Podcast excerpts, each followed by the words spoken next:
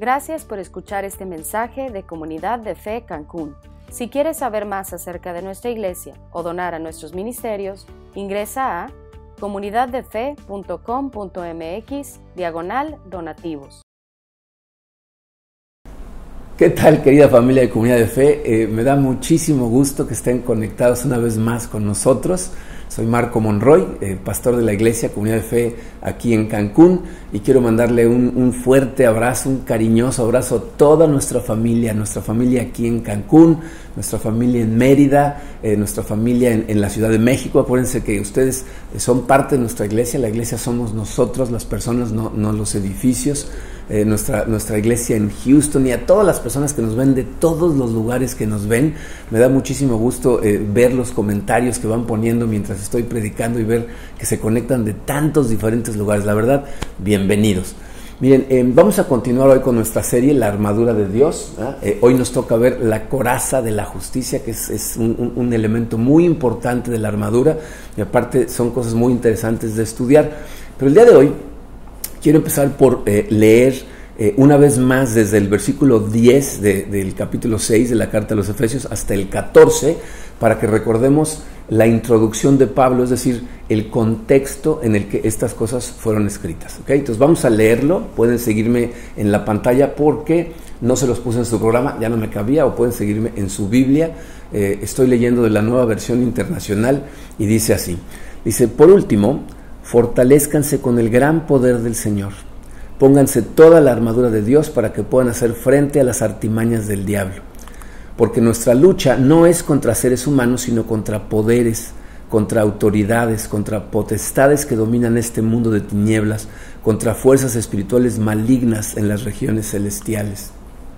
Por lo tanto, pónganse toda la armadura de Dios para que cuando llegue el día malo puedan resistir hasta el fin con firmeza manténganse firmes, ceñidos con el cinturón de la verdad, que es lo que vimos la semana pasada, y protegidos por la coraza de la justicia. Vamos a dar gracias a Dios. Padre, eh, te damos tantas gracias, Señor, por tu amor, te damos gracias por porque una vez más nos permites eh, venir a estudiar tu palabra, acercarnos a ti. Eh, Señor, tú prometiste en tu palabra que tu Santo Espíritu iba a ser nuestro guía en todas estas cosas y te pedimos precisamente eso, Señor que sea tu Espíritu el que nos guíe, el que nos enseñe, el que nos hable a cada uno al corazón. Eh, muéstranos, Señor, eh, lo que necesitas mostrarnos a cada uno el día de hoy. Te lo pedimos en el poderoso nombre de tu Hijo Jesucristo. Amén. Muy bien, miren, eh, siempre es importante que cuando estudiemos cualquier cosa en la Biblia, pero cada parte de la armadura que estamos estudiando, que recordemos el contexto dentro, dentro del que estas cosas fueron descritas. Les voy a decir por qué. Es, es muy fácil, y, me di cuenta esta semana estudiándolo de diferentes autores, es muy fácil desviarte del objetivo real de la armadura. Si tú continúas estudiando cada uno de los elementos y se te olvida el contexto en el que fueron escritos, de pronto vas a estar pensando en cosas diferentes que a lo mejor son válidas, pero que no aplican para lo que Pablo está hablando.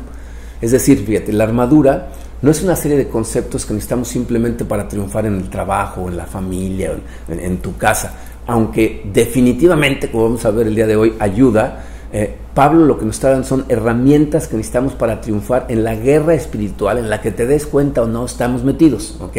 Por eso Pablo eh, inicia advirtiéndonos, ¿no? diciéndonos de aquí en adelante, si quieres vivir la vida cristiana que nos explicó él mismo en los primeros cinco capítulos y medio, dice, vas a necesitar de esta armadura.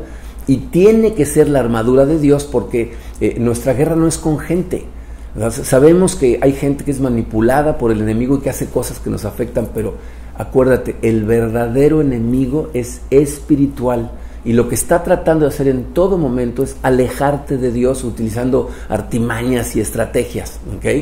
La semana pasada eh, estudiamos el cinturón de la verdad, en donde vimos que la verdad es el fundamento de todo.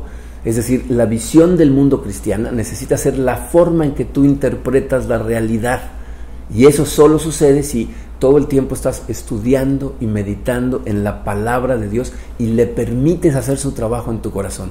Le permites cortar lo que tenga que cortar. Pero bueno, hoy vamos a ver la coraza eh, y vamos a empezar por analizar eh, su número uno en el programa. Dice la importancia de la coraza de la justicia. Miren, la coraza eh, era un, como plato de, bronce que, que, se ponían los soldados, que les cubría los órganos vitales más importantes y evidentemente físicamente hablando el órgano más importante de lo que cubría esa coraza era el corazón. Pero ¿qué significa espiritualmente? Fíjense, eh, eh, la Biblia nos dice en Proverbios 4:23, dice, por sobre todas las cosas cuida tu corazón, porque de él mana la vida.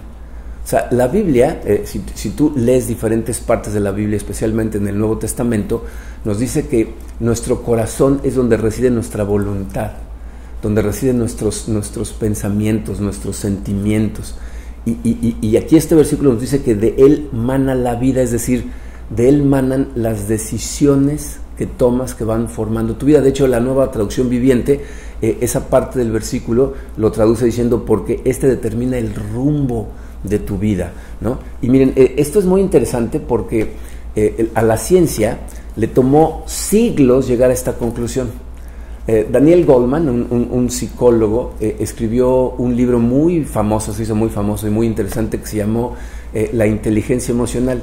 Y una de las cosas que enseña eh, este libro es que él decía, la gente no se enoja por lo que pasa, se enoja por lo que piensa de lo que pasa. O sea, tú no te enojas, no tienes la emoción del enojo por lo que la gente hace o deja de hacer, sino por lo que tú piensas de lo que la gente hace o por qué hizo lo que hizo o por qué dejó de hacerlo. Tus pensamientos con respecto a sus acciones son lo que te hace enojar. En otras palabras, algo que hemos estudiado muchas veces, tus pensamientos generan tus emociones, tus emociones generan tus acciones y tus acciones generan tus consecuencias. Por lo tanto, si tú y yo aprendemos a guardar nuestro corazón, a cuidar, a proteger nuestros pensamientos, entonces de alguna manera estás cambiando la dirección de tu vida. Por eso Proverbios 4:23 dice, cuida tu corazón porque de él mana la vida. Entonces lo que Pablo nos está diciendo, fíjate, ¿cuál es la importancia de la coraza de la justicia? Dice, es que protege a tu corazón de la infección de tus pensamientos. O sea, la coraza de la justicia es lo que utilizamos para proteger nuestro corazón. Acuérdense que los ataques del enemigo, lo vimos en la introducción, son eh, eh, infecciones de la imaginación. ¿no? Piensen lo que dijo este señor Goldman. Dice, tus enojos con los demás no son por sus acciones, son por lo que piensas de sus acciones. Entonces lo que el enemigo trata de hacer cuando te ataca es hacerte pensar siempre lo peor. Lo peor acerca de los demás, lo peor acerca de ti, lo peor acerca de Dios. Y entonces esos pensamientos van a generar acciones que te van a poner en contención con los demás. Por eso luego tenemos pleito con todo el mundo. Eh, vas a tener una, imagen muy pobre de ti mismo, tu autoconfianza va a disminuir y vas a terminar por alejarte de Dios. Entonces, ¿qué puede protegernos de esto? Pablo dice pues, la coraza de la justicia, pero ¿qué significa eso? ¿Cómo es que la justicia puede protegernos? Miren, cuando, cuando hablamos de justicia, eh, estamos hablando del comportamiento de una persona, ¿ok?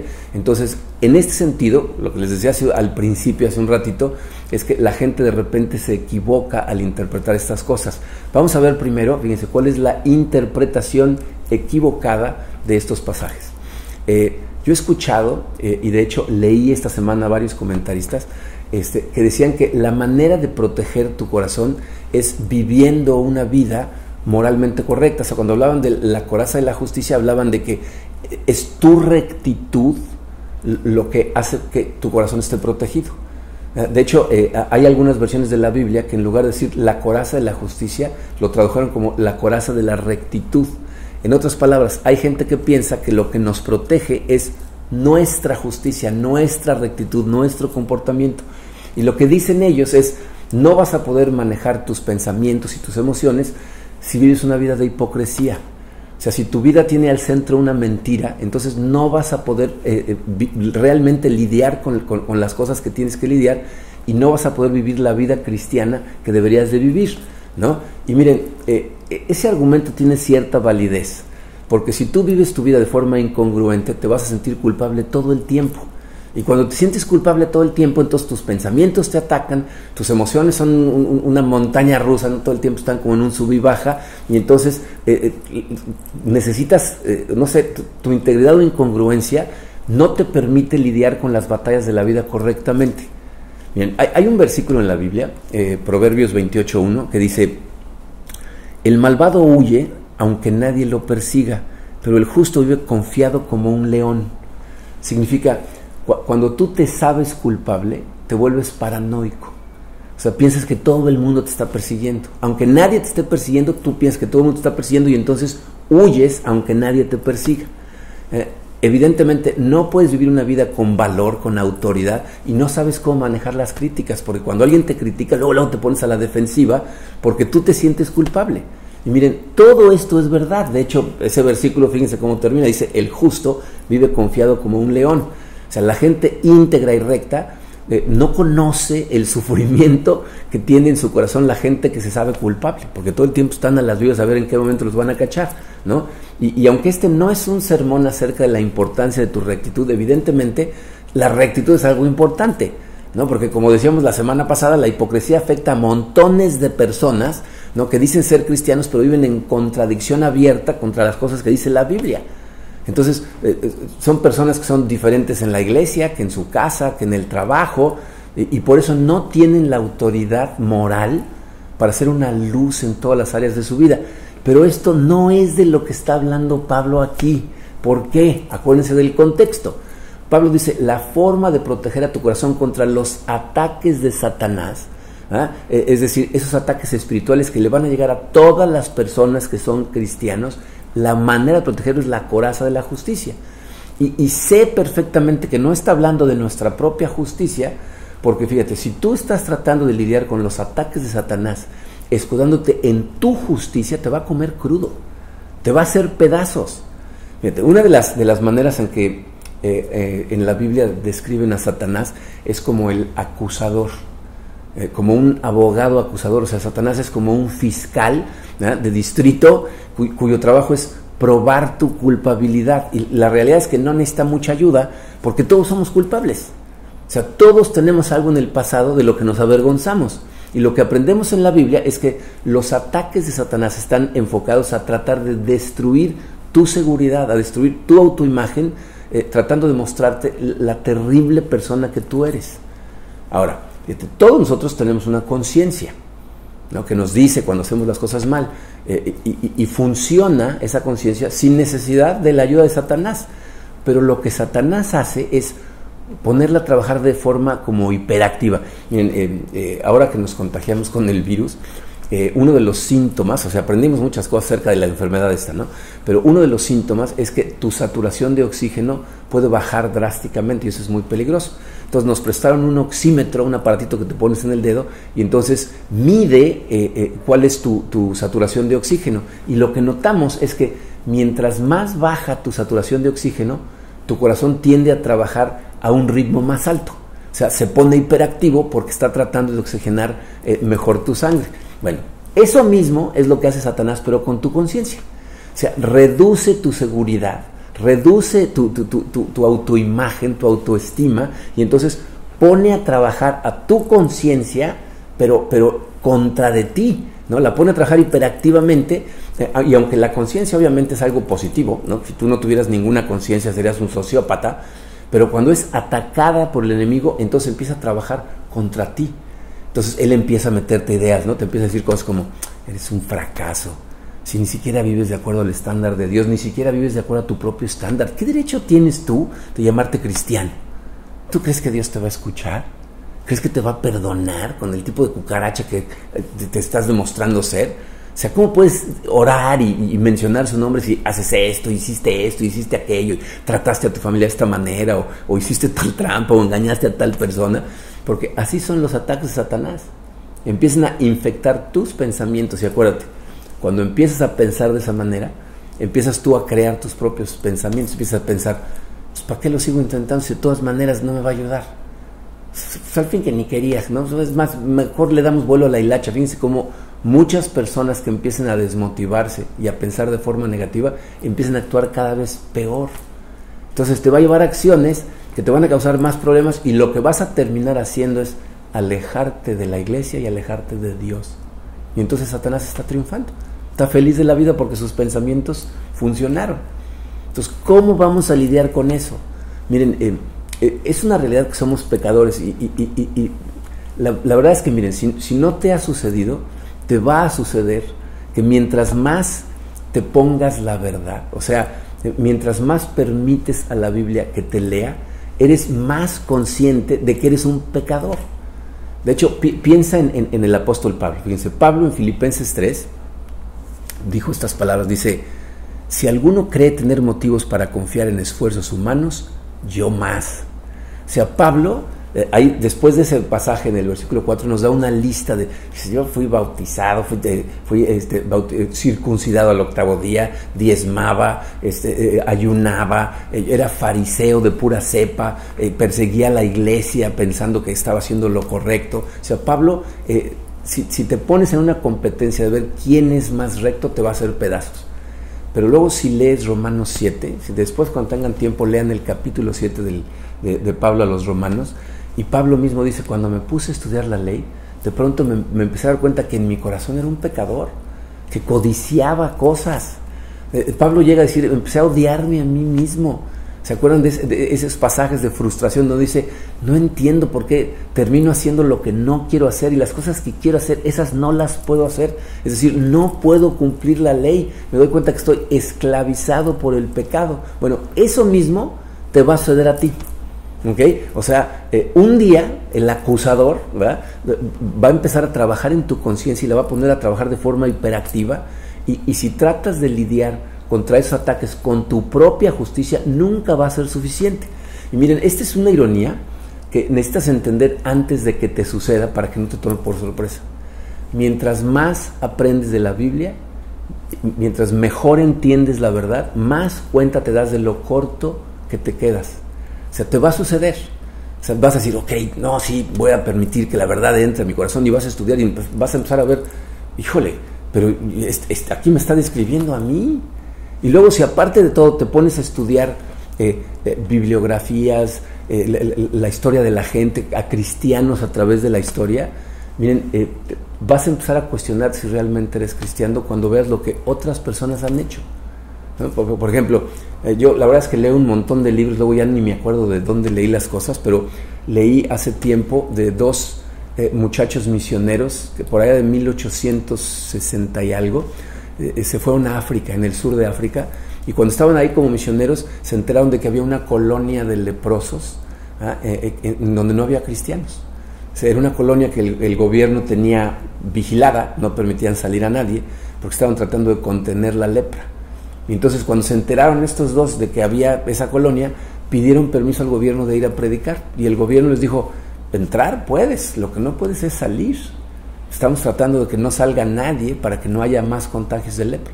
Entonces estos muchachos que tenían veintitantos años de edad se pusieron a platicar entre ellos, se pusieron a orar, platicaron con sus familias y decidieron entrar. Y se metieron. Y no sabemos ni siquiera qué pasó a ciencia cierta, porque para cuando alguien que podía entrar y luego salir sucedió, pues ya estaba toda la gente, habían fallecido una generación antes, pero tomaron la decisión. ¿no? Eh, escuché también de, un pastor, cuando nos reunieron a todos los que trabajamos para comunidad de fe fuera de, Estados Unidos, eh, hay un pastor que trabaja con comunidad de fe que está en Sudán, en África, y, él platicaba que los, muchachos que se convertían al cristianismo eh, ahí en Sudán y se bautizaban, lo hacían sabiendo que sus familias los iban a expulsar de la aldea. Pero ellos tenían tal convicción por Jesucristo que preferían perderlo todo a perder a Cristo. Entonces empiezas a, escuchar esas historias. Y se acabo de oír una, predicación de un pastor, eh, un pedazo de su predicación, eh, en donde él está predicando en Estados Unidos, pero le está contando a la gente de un viaje que hizo a China, en donde fue a, predicar y a enseñarle a un grupo de personas. Y cuenta de, un grupo de personas, fíjense que se suben en una camioneta para ir a ver eh, predicar y viajan 12 horas apretados en la camioneta, incómodos, sin aire acondicionado, llegan al, lugar donde él está, están todos atiborrados en un cuartito, incómodos, igual con mucho calor, sin aire, y él les predica y les enseña y los prepara durante dos horas. Fíjense, 12 horas de viaje para escuchar a este hombre por dos horas. Y al final de la prédica, eh, él, les dice, eh, díganme sus peticiones de oración, quiero estar orando por ustedes, entonces díganme cómo puedo orar por ustedes. Y pues, le hicieron varias peticiones, pero una persona le dice, ore porque algún día eh, aquí en China sea como en Estados Unidos. Porque allá hay iglesias por todos lados, no está prohibido este, adorar a Dios, puedes ir y abiertamente cantarle y estudiarlo. Y, eh, ore porque algún día en China seamos como en Estados Unidos. Y dice el pastor que les dijo, en Estados Unidos hay iglesias en cada esquina, pero la gente se queja de todo. Van a la iglesia y si la silla está incómoda, se quejan y no regresan y se van a otra. Y si hace mucho frío o mucho calor, se quejan. Y si no les gusta la música, se quejan. Y si el pastor no es muy simpático, se quejan. Dice, ustedes se hicieron un esfuerzo, dejaron su trabajo el día de hoy, estuvieron dispuestos a viajar 24 horas, porque son 12 horas de ida y 12 de regreso, por venir a escuchar la palabra de Dios durante dos horas. Dice, no voy a orar porque ustedes sean como en Estados Unidos. Voy a orar para que en Estados Unidos la gente se convierta como la gente en China, que están dispuestos a sacrificar lo que sea con tal de una predicación. Cuando empiezas a escuchar esas ideas, empieza a cuestionarte, dices, ¿seré realmente cristiano? Porque yo todo el tiempo me la paso quejándome de, cualquier tontería y cuando ves el sufrimiento real de otras personas, te, cuestionas tus creencias, ¿no? Eh, escúchame, fíjate, para saber si eres creyente tienes que evaluar cosas. Si tú eres una persona que practica el pecado, es decir, haces lo que la Biblia dice que no debes de hacer y no sientes ninguna culpabilidad, si llevas una doble vida y tienes a un grupo de personas en tu vida engañados del tipo de persona que eres, me preocuparía mucho tu salvación. Pero si tú eres una persona que ha entregado su corazón a Cristo y estás trabajando para ponerte la verdad, estás permitiendo que, vaya cortando cosas, es decir, si tú ves hacia el pasado, llevas cierto tiempo eh, caminando con Cristo, tienes que ver cierta transformación en tu vida, cosas que antes hacías que hoy ya no haces y cosas que antes no hacías que ahora haces. Y si ese es el caso, aunque a veces te tropieces, aunque a veces cometas errores, eh, aunque cometas pecados, pero cuando los cometes confiesas, entonces la respuesta es sí eres cristiano si tienes al Espíritu en tu corazón y te puedo asegurar que lo que está produciendo las dudas es el enemigo. ¿Ok? Entonces la pregunta es cómo lidiamos con estos ataques. ¿no? Eh, de, qué justicia está hablando Pablo entonces si no es la nuestra propia que tenemos que utilizar para protegernos? Bueno, la justicia correcta. Miren, eh, yo tengo la esperanza de que todos ustedes sepan cuál es la respuesta a estas preguntas sin necesidad de ayuda, pero por si las dudas, Vamos a escucharlo de las palabras del mismo Pablo. ¿okay? Eh, acabamos de leer Filipenses eh, capítulo 3, la primera parte del versículo 4, ¿se acuerdan? Donde Pablo decía, si alguien cree que tiene motivos para confiar en esfuerzos humanos, yo más, y luego da toda la lista de sus credenciales de lo bueno que era. Pero fíjense lo que dice a partir del versículo 7, dice, sin embargo, todo aquello que para mí era ganancia, ahora lo considero pérdida por causa de Cristo. Es más, todo lo considero pérdida por razón del incomparable valor de conocer a Cristo Jesús, mi Señor. Lo que está diciendo es, todas esas cosas que hacía yo bien, ¿no? Toda la rectitud que tenía, hoy las considero pérdida. Dice, por Él lo he perdido todo y lo tengo por estiércol a fin de ganar a Cristo y encontrarme unido a Él. Escuchen esta última parte, dice, no quiero mi propia justicia que procede de la ley sino la que se obtiene mediante la fe en Cristo, la justicia que procede de Dios basada en la fe. Pablo dice, no quiero mi propia justicia. Yo era muy recto, hacer las cosas muy bien, no quiero mi propia justicia, la que se obtiene cuando cumples la ley, porque no me serviría de nada. En lugar de eso, necesito la de Dios. Entonces, ¿cuál es la justicia correcta? La justicia que procede de Dios, basada en la fe en Cristo. ¿Ok? O sea, justicia es, aquello que te permite vivir con la cabeza en alto, eh, eh, sabiendo que no tienes nada de qué avergonzarte y, que es, es, aceptada esa justicia por Dios. Bueno, la diferencia de nuestras creencias a todas las demás creencias que existen es que esa justicia nos las regala Dios. No depende de nosotros, sino depende de lo que hizo Jesucristo. Y miren, esta es la doctrina más hermosa del cristianismo. Eh, la doctrina de la salvación que viene por gracia de Dios, es, es la verdad, es la razón por la que se llama evangelium, evangelio, buenas noticias. Dice Pablo lo explica muy bien en 2 de Corintios capítulo 5, versículo 21, dice así. Dice, al que no cometió pecado alguno, por nosotros Dios lo trató como pecador, para que en Él recibiéramos la justicia de Dios. Miren, es uno de estos versículos que necesitas guardarlos en tu corazón. Necesitas tenerlo ahí para recordártelo a ti mismo constantemente. Te voy a decir lo que significa. Fíjate, dice, eh, Jesús, quien vivió una vida de obediencia perfecta, es decir, una vida sin pecado, en donde hizo todo lo que Dios quiso, amó Dios con todo su corazón, a su prójimo como a sí mismo, o sea, cumplió todos los mandamientos, entonces vive una vida perfecta y luego lo que hace es sustituirnos en la cruz. Y por eso Dios lo trató a él como si él hubiera vivido la vida que yo estoy viviendo. Dice, eh, Dios lo trató como pecador, o sea, lo trató como si Jesús hubiera vivido la vida que yo estoy viviendo, la vida que tú estás viviendo, con todos tus tropiezos, todos tus errores. Imagínate todas las cosas equivocadas que has hecho en tu vida. Dios lo trató como si Jesucristo hubiera sido el pecador que cometió todos esos pecados. Pero en el momento en que pones tu fe en Jesucristo, tú recibes la justicia de Dios, es decir, Dios te trata ahora a ti como si tú hubieras vivido la vida que Jesucristo vivió, una vida perfecta y sin pecado. Entonces ahora Dios te ve como justo, pero te ve así gracias a lo que Jesús hizo en la cruz por mí y lo que hizo por ti. Esa es la justicia de Dios y, la recibimos cuando ponemos nuestra fe en Jesucristo. Ok, esto Espero que todo el mundo lo sepa sin necesidad de que yo se los diga, ¿ok? Pero ahora la pregunta de los 64 mil es, ¿qué significa ponerme la coraza de la justicia? Porque acuérdense, dice, la justicia que Dios nos regaló al poner nuestra fe en Cristo nos dio la salvación.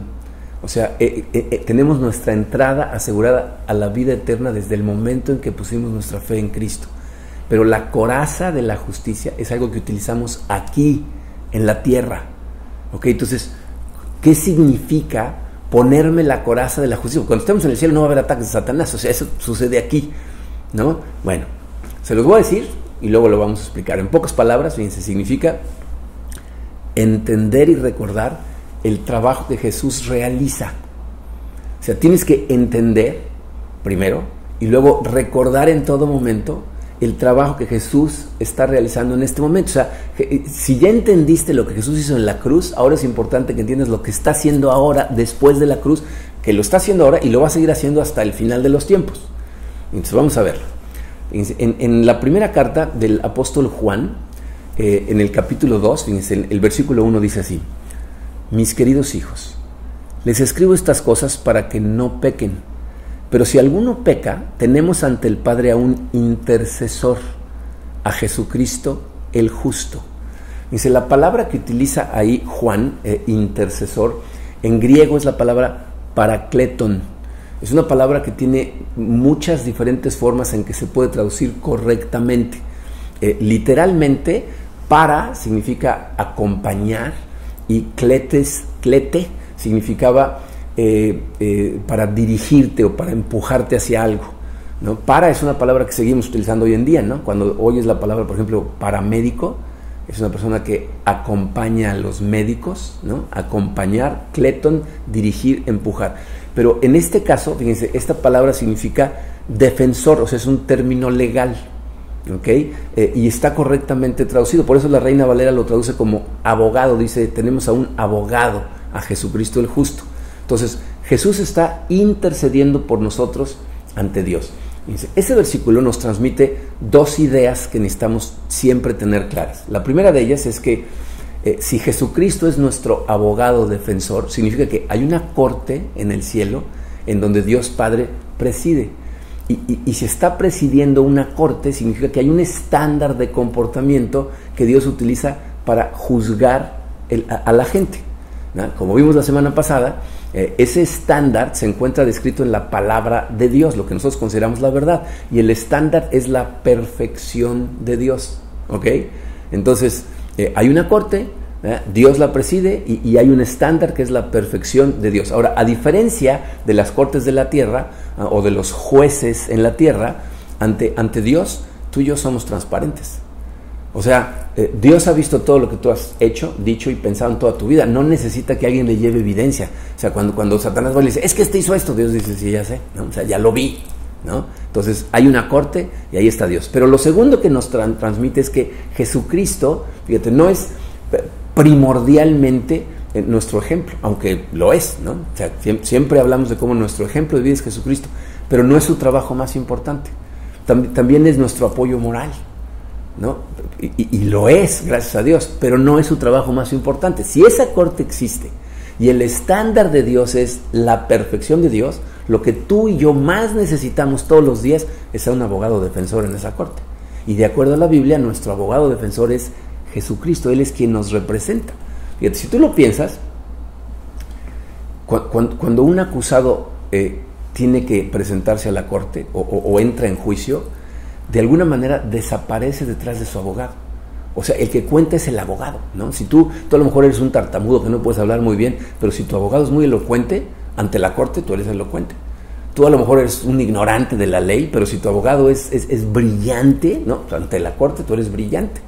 De hecho, en, la mayoría de los juicios, el, acusado ni siquiera tiene que ser acto de presencia, el que se presenta en su lugar es el abogado. Entonces, el abogado de alguna manera te sustituye en la corte.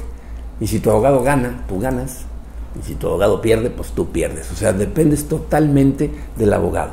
Si entiendes eso, entonces te vas a dar cuenta de lo impactante de la declaración que está haciendo Juan en ese versículo. Dice Juan, si alguno peca, que me parece muy irónico, ¿no? Si de casualidad, alguno por ahí sin querer, ¿no? Peca. O sea, lo que está diciendo es, si tú eres culpable y estás ante la corte, ¿cuál es tu principal necesidad? ¿Un buen ejemplo? Una persona que te eche porras, un apoyo moral, diga, vamos, tú puedes, ¿no? O alguien que te explique la ley y te muestre cómo la rompiste. Esa es tu principal necesidad, ¿no? Necesitamos todas esas cosas. Pero nuestra principal, más prioritaria necesidad es un abogado perfecto que interceda por nosotros ante el Padre. Pero fíjate, necesitamos llevar esta metáfora un poquito más allá. si, eres un acusado en la corte, más que un abogado brillante o elocuente, lo que necesitas es un abogado que tenga la capacidad de presentar un caso en tu favor. Es decir, que pueda probar tu inocencia. Eso es lo que quieres de un abogado. Y te, voy a decir por qué muchas veces la gente no entiende de la importancia de nuestro abogado. Porque mucha gente piensa que la misericordia de Dios sucede ahí en la corte, pero eso no es cierto. O sea, eh, eh, eh, si, tú piensas que la misericordia sucede en la corte, entonces lo que piensas es que la defensa de Jesucristo sería algo más o menos así, ¿no? Que Jesús va a decir, eh, padre, ¿no? porque pues, es su padre, ¿no? Eh, yo, mi cliente es Marco, aquí presente, y la verdad, Marco ha tenido una semana muy complicada, ¿no? O sea, eh, las circunstancias han sido muy complejas y lo han empujado a hacer cosas que, pues la verdad, están mal, ¿no? Ah, ya rompió varias de las promesas que te hizo, también rompió varios mandamientos, sabemos que merece ser castigado, pero por favor, dale otra oportunidad, ¿no? Ten misericordia de él. Y entonces, si, si tú crees que la misericordia de Dios sucede ahí en la corte, entonces crees que Dios le va a decir a Jesús, bueno, nada más porque me lo pides tú, que eres mi hijo, le voy a dar una chance más. El problema con esto es que Jesús, al hacer eso, no habría presentado un caso en tu favor, o sea, no te había probado inocente. Y si piensas que así es como sucede, al rato vas a empezar a preguntarte por cuánto tiempo incluso Jesucristo va a poder mantener ese tipo de defensa. O sea, ¿cuánto tiempo va a tardar en que Dios diga otra oportunidad? Ya le di como 6.500 oportunidades, ¿no? Porque no te demostró inocente. Pero gracias a Dios, así no es como funciona. Fíjate, nuestro abogado no necesita recurrir a sobornar sentimentalmente a Dios. ¿Por qué no? Porque tiene un caso perfecto a nuestro favor. Fíjate, después de decirnos en el versículo 1 que tenemos un intercesor en Jesucristo, en el versículo 2 dice Juan, eh, dice, Él es el sacrificio por el perdón de nuestros pecados, y no solo por los nuestros, sino por los del mundo. O sea, dice, Él, que es nuestro intercesor ante Dios, Él es el sacrificio por el perdón de los pecados. O sea, eh, cuando Jesús nos defiende ante el Padre, no va simplemente a decirle, oye, este, eh, tenles misericordia. Y te voy a decir por qué no necesita pedirle misericordia. Porque la infinita misericordia de Dios nos la dio cuando mandó a Jesucristo a la cruz. Ahí es en donde se mostró su misericordia. Entonces Jesús no tiene que pedir por misericordia porque la misericordia ya nos fue dada. ¿En qué momento? Cuando mandó a Jesús a la cruz. ¿Ok? Fíjate, en primera de Juan, eh, capítulo 1, versículo 9, o sea, esta misma carta, pero un capítulo antes, dice, si confesamos nuestros pecados, Dios, que es fiel y justo, nos los perdonará y nos limpiará de toda verdad. Yo estoy seguro que casi toda la gente eh, recuerda ese versículo por la maravilla que significa que si confesamos Dios nos perdona. Pero no se dan cuenta de la importancia de las dos palabras que hay en medio. Dice, si confesamos nuestros pecados, Dios que es fiel y justo, nos los perdonará y nos limpiará de toda maldad. O sea, no dice, si confesamos nuestros pecados, Dios que es misericordioso, nos va a perdonar. ¿Se fijaron? No dice que porque es misericordioso nos perdona, dice que es porque es fiel y justo. Es decir, fiel a sus promesas y justo. ¿Ok? Entonces, en otras palabras, no perdonarnos sería injusto. Y a lo mejor dices, ¿cómo que injusto no perdonarnos? Fíjate, eh, como ya dijimos, lo mejor que puede hacer un abogado defensor por su cliente no es ganarse la simpatía de la corte, sino probar que su cliente tiene que ser declarado inocente de acuerdo a la ley. Es decir, tiene que poder decir con convicción, con honestidad, miren, mi, mi, cliente por esta y esta razón, esto es lo que dice la ley y la misma ley demanda que mi cliente sea absuelto. Y Jesucristo puede decir eso. Porque su caso, en lugar de como lo pintamos hace un momento, es así. Él más bien dice, eh, Padre, aquí tenemos a Marco, mi, cliente, y la ley dice que él realmente pecó, ¿no? Sabemos tú y yo que él pecó, pero la ley dice que el pago por, por el pecado es muerte, la paga del pecado es muerte. Y, y yo, Padre, pagué por esos pecados. Aquí está mi sangre. Esta es la señal de mi muerte, aquí están mis heridas. Entonces yo en la cruz pagué la pena por esos pecados en su totalidad. Y si alguna persona quiere exigir que sean pagados de nuevo, eso sería injusto. Entonces no estoy pidiendo misericordia, estoy pidiendo justicia. Por eso Juan dice que si confiesas tus pecados, son perdonados. Porque la ley de Dios ahora lo demanda. Ya fueron pagados. Ahora la ley de Dios trabaja a tu favor porque Jesús la cumplió toda. ¿Ok? Entonces, ponerte la coraza de la, de la justicia significa entender lo que hizo Jesucristo por ti en la cruz y recordar en todo momento para que cuando los ataques del enemigo vengan y traten de infectar tu imaginación, tú te prediques a ti mismo estas cosas. Cuando te empiezas a decir, tú no vales nada, Dios no te va a escuchar, mira, nada más otra vez te tropezaste, eres un pecador, tienes que recordar, sí, pero soy un hijo de Dios y el Espíritu Santo me está transformando y el que empezó tan buena obra en mí no se va a detener hasta que Cristo regrese o yo me vaya. Soy miembro de su familia, me adoptó en él, mi valor proviene de que soy su criatura y soy su hijo y me escucha todo el tiempo porque el que intercede por mí en todo momento es Jesucristo. Mis pecados ya están perdonados y, Señor, te pido que transformes mi corazón, me arrepiento de haberme tropezado, ayúdame Señor a no pecar más. Pero cuando vengan esos ataques, tú lo que vas a hacer es predicarte a ti mismo todo el tiempo, porque el día malo va a llegar. O sea, los ataques van a llegar.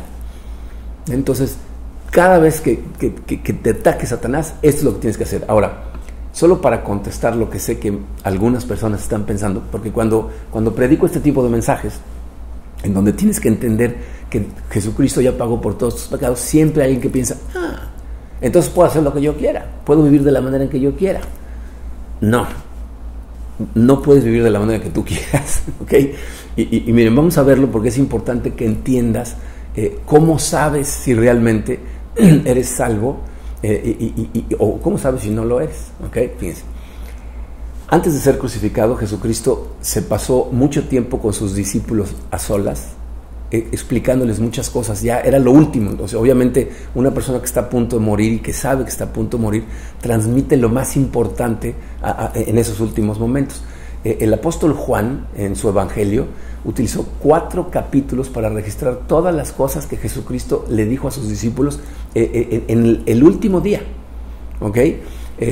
el capítulo 14 es uno de esos cuatro, es del 13 al 16 y luego el 17 es toda una oración y luego lo, crucifican. ¿Ok? En el, en el capítulo 14, versículos 16 al 17, eh, Jesucristo les dice esto a sus discípulos. Y yo le pediré al Padre, y Él les dará otro consolador para que los acompañe siempre. El Espíritu de verdad a quien el mundo no puede aceptar porque no lo ve ni lo conoce. Pero ustedes sí lo conocen porque vive con ustedes y está en ustedes. Ahí eh, Jesucristo se refiere al Espíritu Santo con la misma palabra que Pablo se refirió a Jesucristo, para, Cletón. O sea, eh, puede traducirse como abogado defensor. De hecho, la nueva traducción viviente en este versículo pone, eh, Él les dará otro abogado defensor. El primero fue Jesucristo, el segundo es el Espíritu Santo. Pero esa palabra, como les dije, tiene más de una forma de traducirse.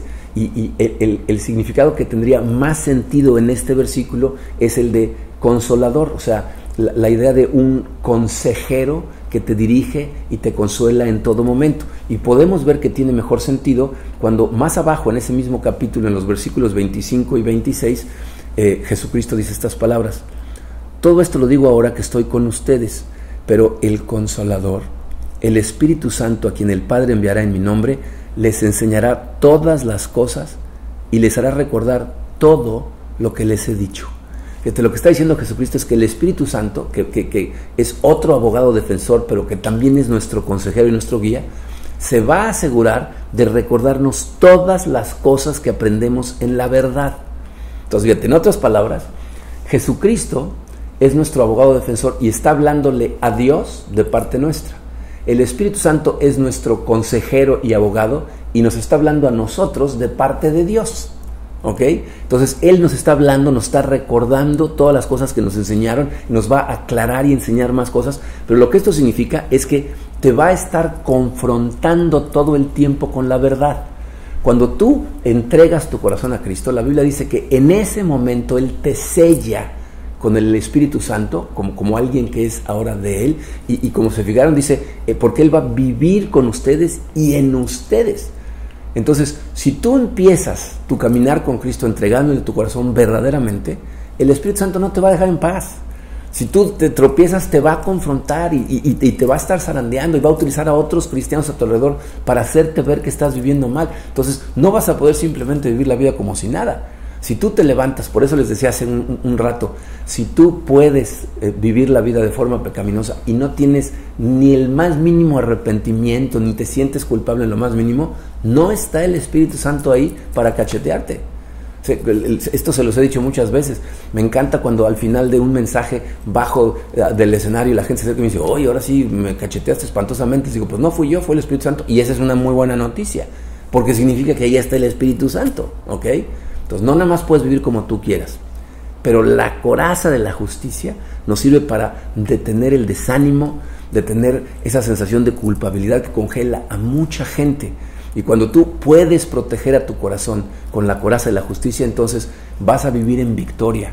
Vas a, estar, eh, vas a dejar de estarte nada más eh, conmiserando de ti, de, ay, pobre, perdón, Señor, que soy un pecador, y vas a salir a hacer lo que tienes que hacer, que es discípulos de Cristo, para la gloria de Dios y para tu gozo. Y todo esto es gracias a lo que Jesucristo hizo en la cruz por ti y por mí, y a su intercesión permanente ante el Padre, aún en este preciso momento. Y por eso recordamos con tanto amor, el sacrificio que hizo por nosotros y por eso celebramos cada vez que nos reunimos la cena del Señor, porque es gracias a ese sacrificio que toda la armadura de Dios funciona.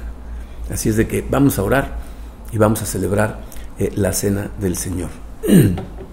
Espero que tengan listos sus elementos. Vamos a orar.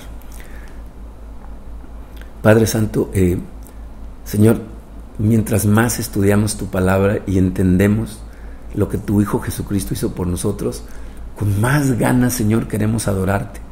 Mi, corazón se llena de gozo nada más de saber, Padre, que tú estabas pensando en mí cuando enviaste a tu Hijo Jesucristo a la cruz. Que, en este momento tú me ves como si yo hubiera vivido esa vida perfecta. Eh, como si hubiera sido la persona que vino y cumplió totalmente su misión en esta tierra para ti. Gracias por verme con esos ojos, Señor. Gracias al sacrificio de tu Jesucristo. Lo recordamos con amor, Señor. Sabemos que se entregó voluntariamente por cada uno de nosotros. Y, y en este momento celebramos esta santa cena para recordar ese sacrificio. Nos comemos el pan.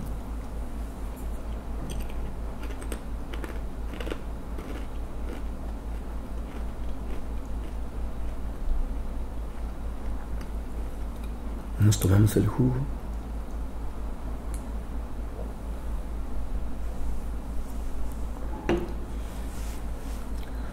Te pido, Padre, que nos llenes con tu Espíritu Santo y nos recuerdes constantemente todas estas verdades. No permitas que los ataques del enemigo puedan derrotarnos. Ayúdanos a ponernos en la coraza de la justicia. Te lo pedimos en el poderoso nombre de tu Hijo Jesucristo. Amén. Muy bien. Bien, ahí vamos. Eh, la verdad es que los síntomas de esta enfermedad eh, no se van tan rápido. Eh, seguimos todavía sintiéndonos sobre todo muy cansados muy rápido. Me cuesta un poco de trabajo concentrarme. Eh, Katrina sigue con saturación de oxigenación un poquito más baja de lo que debería de ser, está mucho mejor de lo que estaba, pero seguimos batallando con esto, así es de que les pedimos eh, y les agradecemos por, por, sus oraciones. Nosotros estamos orando por todos ustedes, así es de que necesitamos seguir orando unos por los otros. aquí tenemos nuestros datos de bancarios.